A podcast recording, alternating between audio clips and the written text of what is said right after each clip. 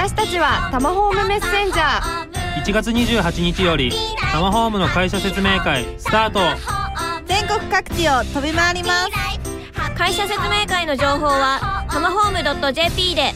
タマホームは就職活動している皆さんを応援しています。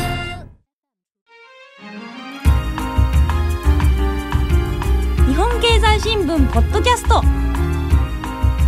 長谷部ひとみは日経1年生こんにちは長谷部ひとみです。日本経済新聞ポッドキャスト長谷部ひとみは日経1年生。今日もスタートしました。今日は1月15日木曜日の配信分なんですが昔は1月15日というと成人の日だったんですが今はね1月の第2月曜日が成人の日ということで、えー、年女の私は、えー、3年前ですね。友達とですねあのお酒にチャレンジしたんですがあのー、すごくね苦かったことを覚えています。だんだん大人になれば飲めるかなとその時は思ったんですが未だにお酒は得意じゃないです。いつか飲めるようになるのかな？はい。さて今日は年末の配信で出題した日経何でも検定の正解と当選された方の発表もあります。楽しみに待っていてください。ということで今日もお付き合いください。日一最後までよろしくね。長谷部瞳は日経1年生はタマホームと日本経済新聞社の提供でお送りします。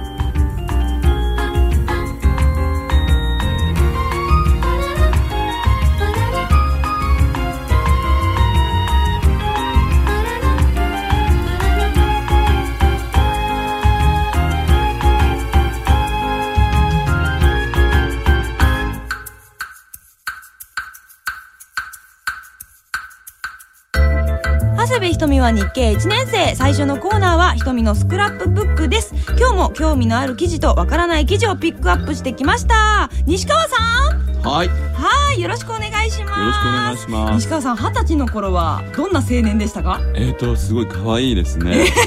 自分で言う えどどんな可愛い青年だったんですか、えー、本当なんか神様がいるのかなとか思ったりあのラブレターを書いたりラブレター書いたんですか？してました。あらそれは今今とあんまり変わらないですね。はい。では今日はわからない記事からいきたいと思います、はい、1月7日朝刊一面。対日投資ファンド経由非課税に。政府促進へ税制改正政府は対日投資の促進に向けファンドを通じて日本に投資する海外投資家への課税の見直し策を固めた。株式譲渡益を原則非課税とすることが柱。世界経済の悪化による対日投資の停滞に歯止めをかける狙いがある。はいこちら一面の記事なんですけれども、はい、ちなみにですねリールーさんからも同じようなメールを頂いています。そうですか。はいこちら非課税にすることによってどのような？例えばの海外の投資家、企業なんかがですね、えーと、今トヨタが非常に業績が悪化してますが、はい、これから業績が良くなるだろうと、うん、じゃあトヨタの株を買おうということで国内外のファンドにですね投資するわけですよ、うんうん、そういう株を買うファンドにですね。で、えーと、投資した後にその利益が出ます、うん、トヨタの株がガーンと上がってですね、はい、それで例えば100万円の利益が上がったとやったーわ100万円来るのかなっていうことを思うとですね、はい、今は原則としてえーと、海外企業がファンドを通じて日本企業に投資した場合はですね、はい、世界最高水準のですね法人税。大体、実効税率実際に取られるお金ですね、はい、が約40%。ですか？ら100万円儲かってあ帰ってくるかなと思っても60万円しかですねかなりなちょっと損と言いますか。そうなんですがっかりですね。がっかりです。でもこれが非課税になるということはだいぶあやってみようかなって思う方が増えるんじゃないですか？と思いますね。あの例えば産油国のアラブ首長国連邦のアブダビ投資庁っていうのは8000億ドル超のですね資金を世界で運用していると、そんだけ大きい金額だったら税金もすごい額ですね。そうですよね。でもこういうところは今まではその日本のそのファンドのですねあの税率これについて40%も取られるんだったら、投資するのやめようかなと思っちゃいますよね、はい、ところがこれがなくなるとじゃあ日本に投資してみようと。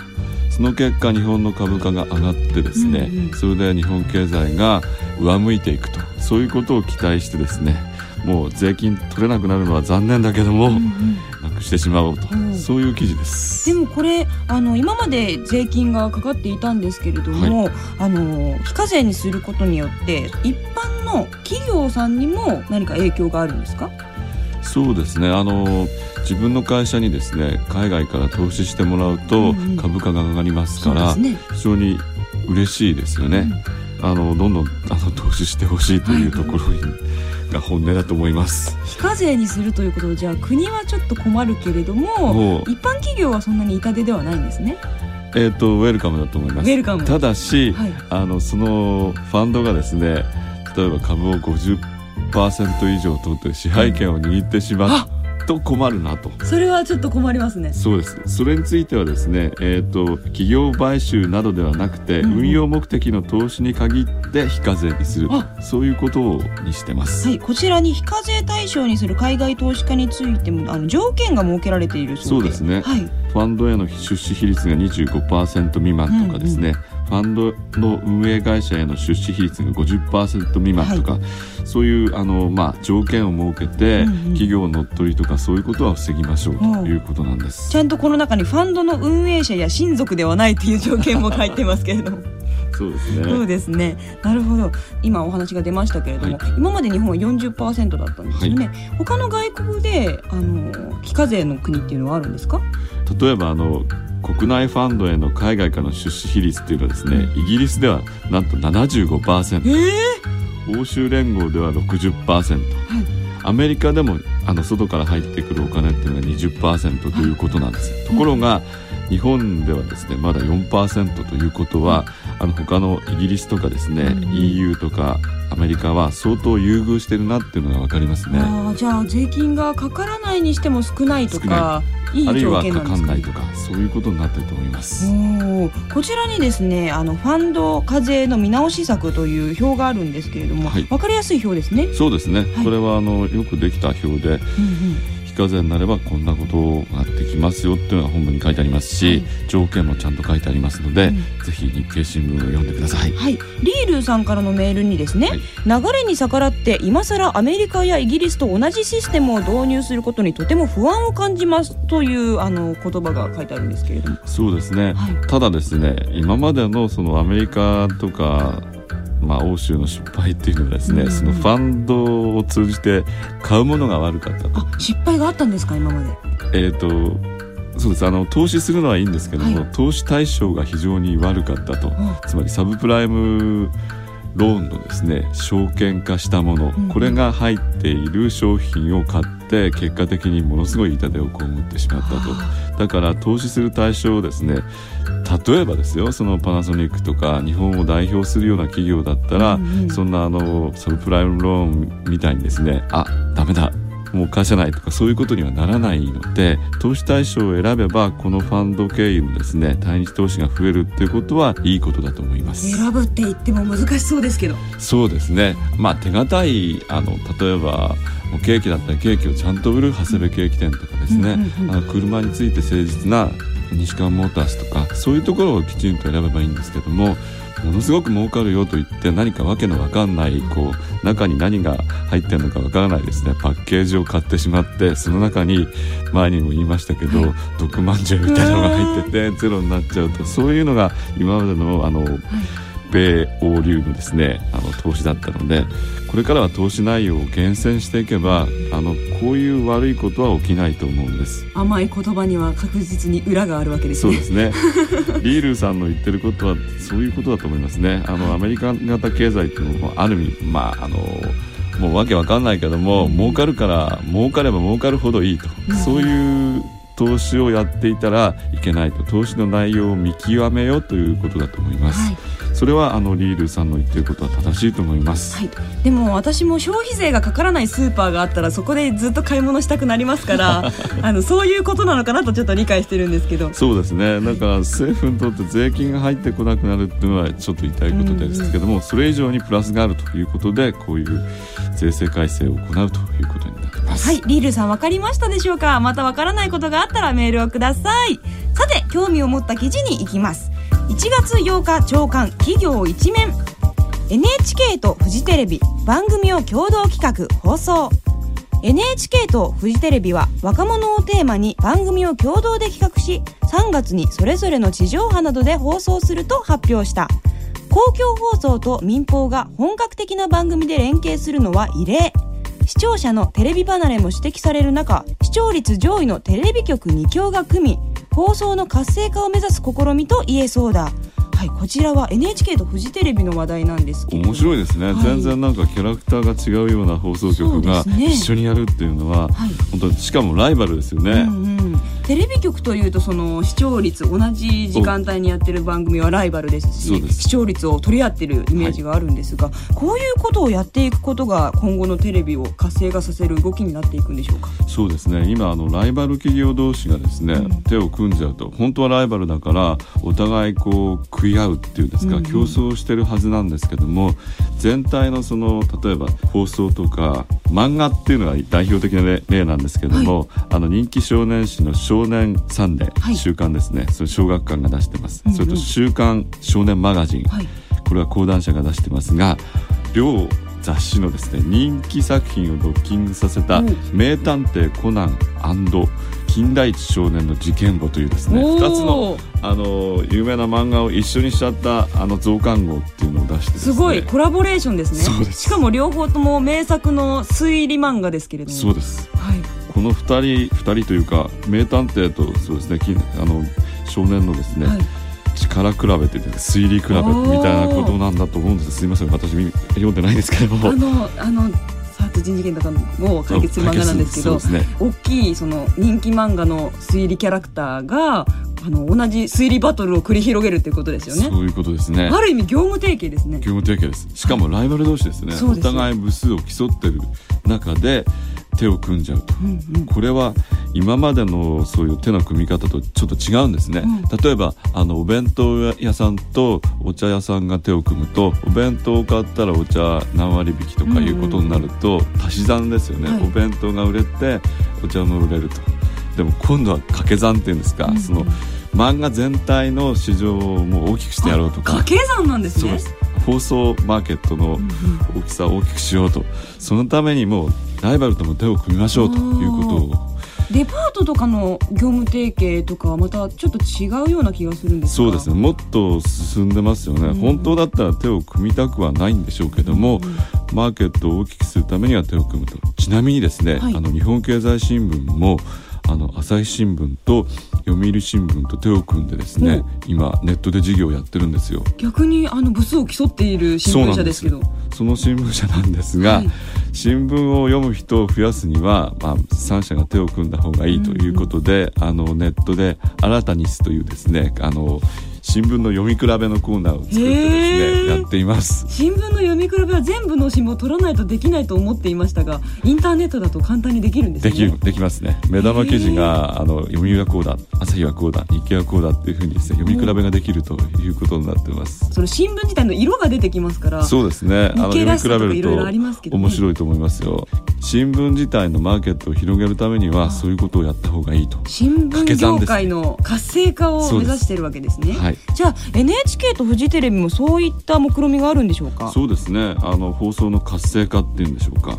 これ本当面白いと思いますようんね。NHK とフジテレビはあの昨年のね大晦日の「紅白歌合戦」のコラボレーションがとても話題になっていました面白かったですね。はいあのフジテレビの旗を振ってる人が出てきましたし その時からやはりあの有効的にやりましょうという流れがあったんですかね？そうかもしれませんうね。んでもあの放送業界もあのインターネット配信が活性化していたりとかあと BS や CS があったりとかいろんなあの放送のジャンルが増えているんですけどね。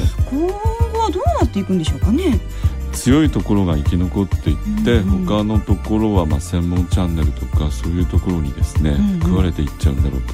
食われていかないためにもこうテレビ局日強と言われてますけども、はい。ここが組んでですねどんどんどんどんその地上波をアピールしようと。うんうん。それであの勝ち残っていこうっていうことだと思いますどういう番組が作られるんでしょうかね面。白いですね楽しみですね。NHK ってすごい真面目なイメージがあるし、フジテレビって面白いってイメージがありますから、ぜひ見てみたいなとそうですね。ちょっと期待しちゃいますね。はいえー今日の記事は1月7日と8日の朝刊に載っていますのでぜひ皆さん読んでみてくださいさて今日の記事もスクラップブックに貼りますこの後は西川さん教えてです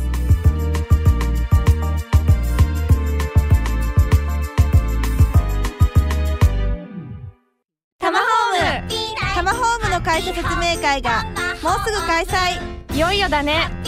当日は若手社員も大勢参加します。何でも質問してください。皆さんのご参加心よりお待ちしています。詳しくはタマホーム .jp で。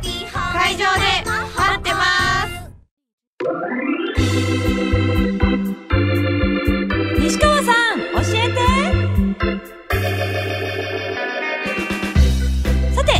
続いてのコーナーは西川さん教えてです。今日はですねいつものように教えてという質問だけではなくこれまでの質問や答えにリアクションを寄せてくださる方のお便りを紹介したいと思います。答えるのも大変ですけども 頑張ります。西川さんいつもたくさん調べてくださってありがとうございます。そんなことないです。そのあの西川さんの答えについてレスポンスが来たので、今日はたくさん紹介したいと思いますが日一は本当にリスナーに恵まれていると本当に実感しておリスります。ナーが神様です。はい。1通目はフランキーさん。よくニュースで日銀などが景気対策で資金を供給することがありますが資金ってどうやって供給するんでしょうか？日銀が紙幣を多めに発行してばらまくというわけではないと思いますが前から気になっているので教えてください。はいあの資金を供給すると言ってもはいこれ使ってって感じで渡すわけではないでじゃす。からないですね、はい。あの日銀は言うならば銀行の銀行と言ってます。はい親玉という感じでしょうか。親玉です。はい。であのにその日銀がですね各金融機関から国債とかですね、うんうん。えー、といろいろなあの手形を買います買うとお金をその銀行に渡しますよね、それであの資金を供給するんです。うん。もうちょっと詳しく言うとですね、はい。日銀にあの各金融機関は当座預金口座というのを持ってるんですよね。口座預金口座？そうです。銀行の口座ってことですか？そうです。あの日銀の中に例えば西川銀行の口座っていうのがあるんですね。銀行も口座を持ってるわけですね。日銀の中に。知らなかったです。ですからそれで、えー、と例えばその日銀が西川銀行の持ってるですね、うんうん。国債を買ってくれるとその当座預金のところに振り込まれますとあころがその当座預金というのは利率が非常に低くてですね、はい。原則0%なんです。つかないですね。つかないんです。だから置いといてもしょうがないから、うんうん。じゃあどっか企業に貸し出したりあの資金を外に使おうということで当座預金から他の方にお金を流すようになると。へえ言うなればなんかこうたらいにですね水がシューッと入ってたらいから水が起こっていく溢れる。はい。そんな感じのイメージを考えてください。へえでも国債を買うことで銀行にお金が流れるということになるんですか？あの国債日銀が買うと日銀があの国債買ったお金を金融機関に払いますよね、はい。そうするとお金もらったお金はその当座預金口座に入ります。その銀行のお金になりますね。そうです。ところがここに置いといても利率0%、うんうんあるいは非常に低いとはい。いうことになるとここに置いておくよりは本当貸し出しに回した方がいいだろうということでこう溢れ出たお金をですね外に使うようになるとたお金を自分の銀行内で運用するよりも誰かに貸した方が利益になるんですか？それは利率が高いですからその方がいいと。で日銀もそれを狙ってですね西川銀行さん国債買ってあげますって言って国債を買うわけです。潤滑になってきますね。あそれが銀行にお金が流れるイコール世間に流れるということなんですね。その通りです。へえでもあの資金供給ってあのピンチの時に祈るものだと思うので誰でもしてほしいと思うんですよなのでその日銀が選ぶ銀行っていうのはそれはもうまんべんなくですね。あのす全ての銀行にですね買いますよ買いますよ買いますよってことをやります。よかった公平なんですね。公平です。差別はしません西川銀行だけもらって長谷部銀行もちょうだいよっていうことにはならないならないです。あよかったです。ただしあの、本当にピンチの銀行に対しては特別融資っていうのがあって特別融資？そうです。もうここ西川銀行ピンチっていう時には、はい。特別に融資するとそういうケースも稀にはあります。秘密よって感じですかね。秘密っていうか分かっちゃいますけどね。じゃあちょっと君には多めにあげるよっていう感じでしょいやもうとことんあげますよ。とことんですか。潰れちゃ困りますから。なるほど。それが資金供給なんですね。そうです。あわかりました。よく聞く言葉なので、はい。おさらいを兼ねてはい。復習しました、さて次のメールです。派遣村という言葉がよく年末年始のニュースで取り上げられていましたがその派遣社員をやってる方からメールが来ています。えペンネームなんだかんださん派遣で仕事をしているんですがいつ仕事がなくなるのか心が休まる時がないです。この不況はどのぐらい続くと思いますか？また個人的に自分を守るために何を気をつければいいんでしょうか？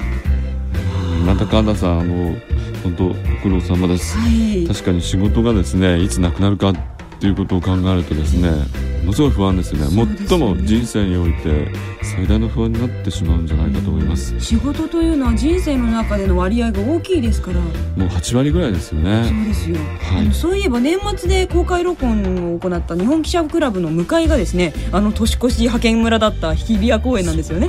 あの不況についてなんですけども、はい。まああのいろいろな人がいろいろなことを言うんですけども、私の感じではやっぱり1年から2年は続くだろうと。オバマ政権がですね相当財政出動して政府がお金を出してですね、あのー景気を浮揚させようとしますので、あのーそれに期待するんですがそれでもやっぱり1年ぐらいかかりますし長ければ2年かかるかもしれません。あーじゃあ2010年になってももしかしたら続いているかもしれないですね。そうですね。でも何ができるんでしょうか私たちには。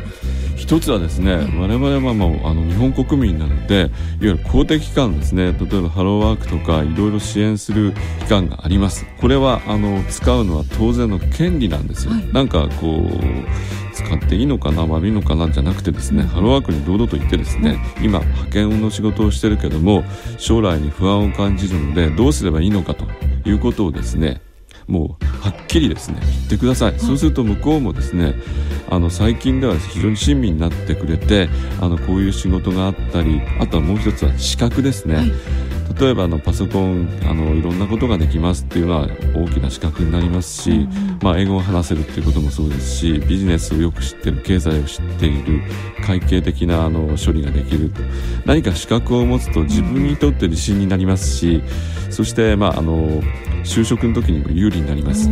その資格を取るためにそのハローワークとかそういった相談するところで資格を取るにはどういうあまあ補助というかですね、あのしてくれるのかということをですねもうきちんと聞いてください、もう自分で戦ってですね当然の権利だと思ってそういうところに行ってください。最大限利用した方がいいですね。利用しなきゃダメです、そのハローワークというところはあの今現職自分の職がある状態で行ってもあの問題はないものなんですか？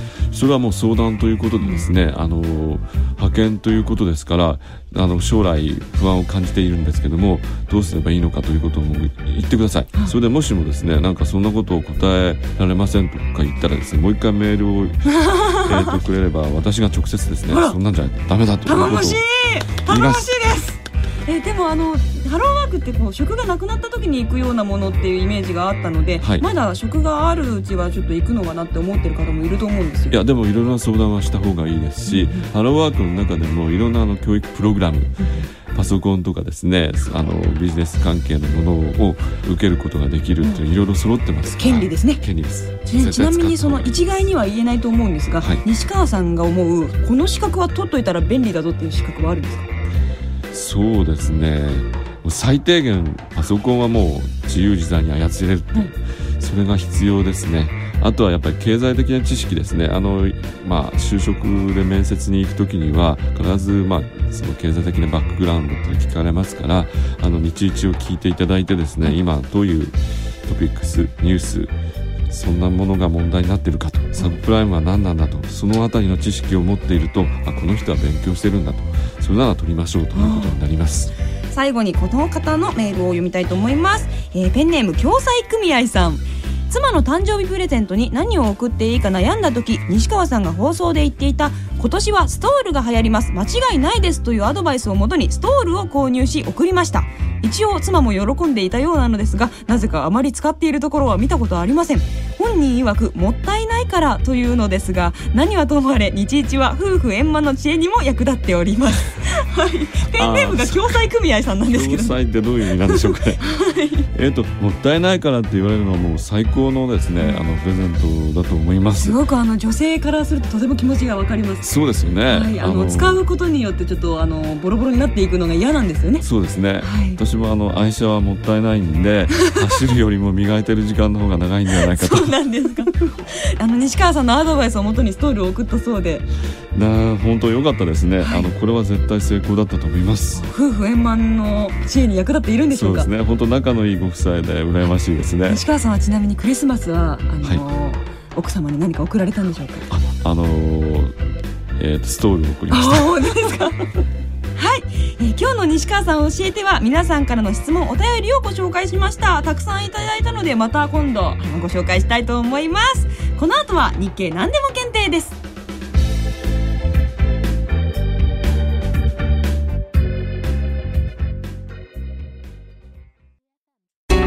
です。女優になった頃から広い視野を持つことを意識してきました。日経を読んでいるのは自分のアンテナを広げたいという気持ちからかもしれません。知ってるわかるが増えてきた。日本経済新聞。お申し込みは0120-214946日経よく読むまで。日本経済新聞ポッドキャスト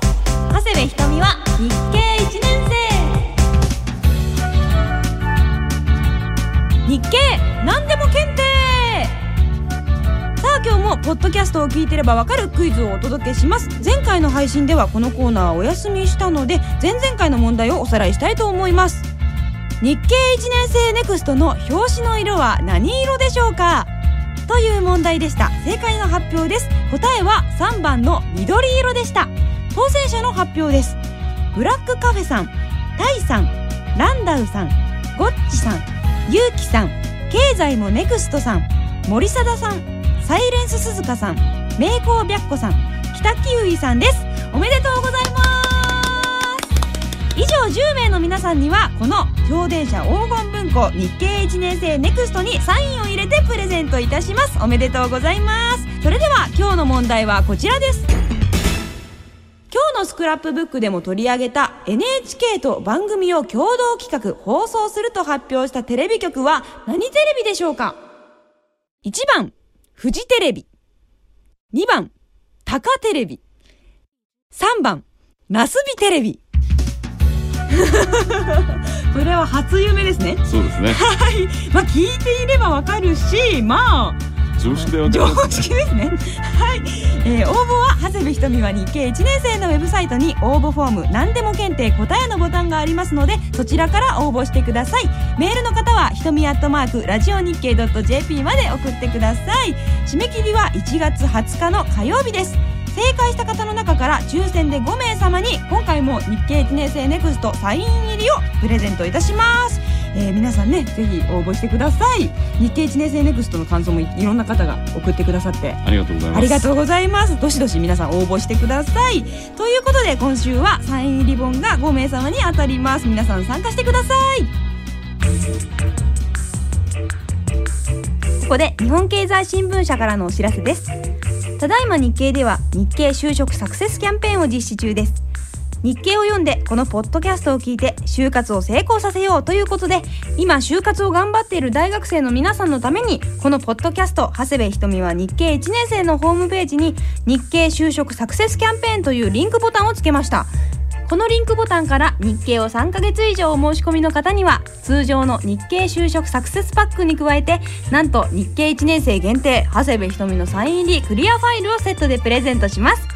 それとポッドキャスト長谷部ひとみは日経1年生のフリーダイヤル0120-21-4934 0120-21の4934日経をよく見ようからでも長谷部ひとみのサイン入りクリアファイルを差し上げます。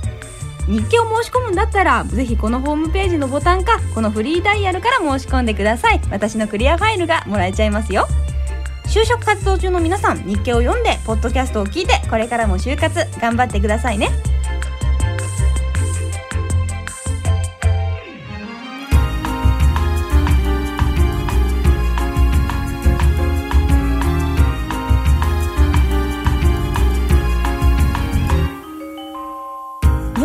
新聞ポッドキャスト長谷部ひとみは日経1年生お別れの時間になりました。今日はですね告知がいっぱいあります。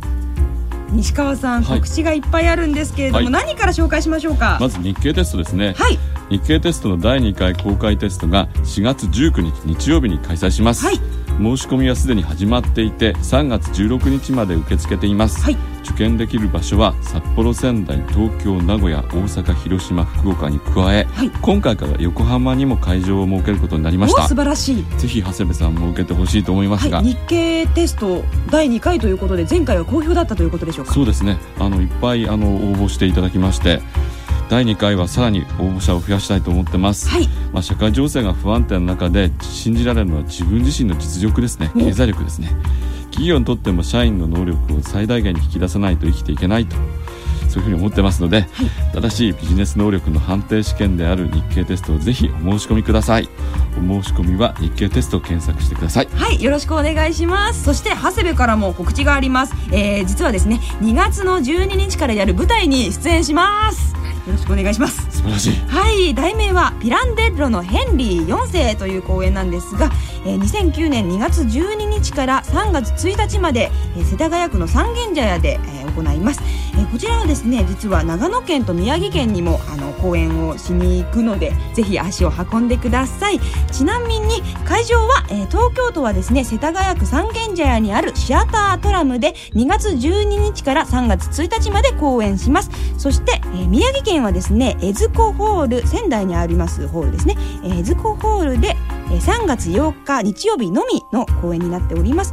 そして長野県は松本市民芸術館実験会場で3月13日から15日まで公演します、えーチケットはですねあの劇場によって違いますのでぜひ検索をかけてみてください。こちらとても面白い舞台で稽古が実はもう始まっているんですけれども。あそうですか、はい、ぜひ皆さん見に来てください。そうですね。ヘンリー4世というとシェイクスピアの戯曲でありますけども、はいこれは現代劇になるわけですねそうなんですピランデッロさんという方が書いた「ヘンリー4世」というまた新しいあの舞台になっていますのでとても面白いあの作品なんですけれども西川さんも見に来てください。はい見に行きます、よろしくお願いします。そしてですねそしてですねはい。日一からも告知があります、なんとですね2月にまた公開録音が決定しました。やったー！この前やったばかりだぞという感じなんですけれども。好評だったのではい。ぜひもう一回ということで。はい、えー実はですね2月ということは決まっているんですが日にちはまだ未定です。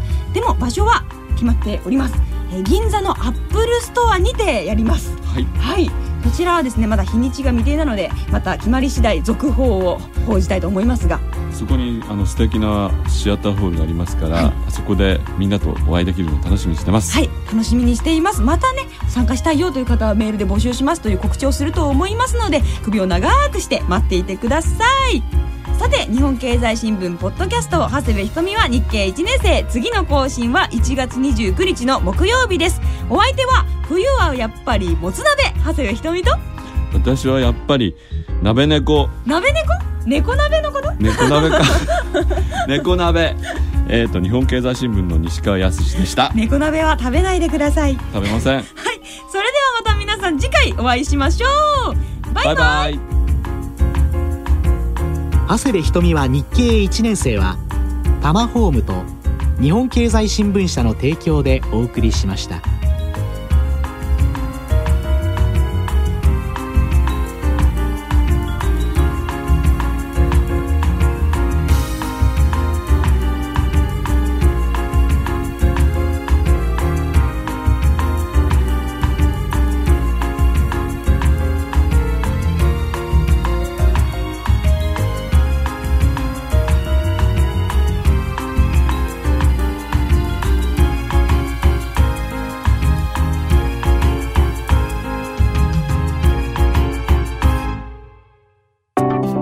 長谷部ひとみです。女優になった頃から広い視野を持つことを意識してきました。嬉しいという気持ちも100人いればきっと100通りある。どんなに経験を積んでも絶対に分かったつもりにはならないようにしよう。日経を読み続けているのは少しでも自分のアンテナを広げて幅広い分野に関心を持っておきたい。そんな気持ちが働いているからかもしれません。世の中の動きが見えると自分ももっと頑張らなきゃってとても前向きになれるんです。映画ドラマ CM からレポーターまでおかげさまで最近は仕事の幅も広がってきました。これからももっと自分らしくあるために。知ってるわかるが増えてきた。日本経済新聞。ご購読のお申し込みは0120-21-4946 0120-21-4946日経よく読むまで。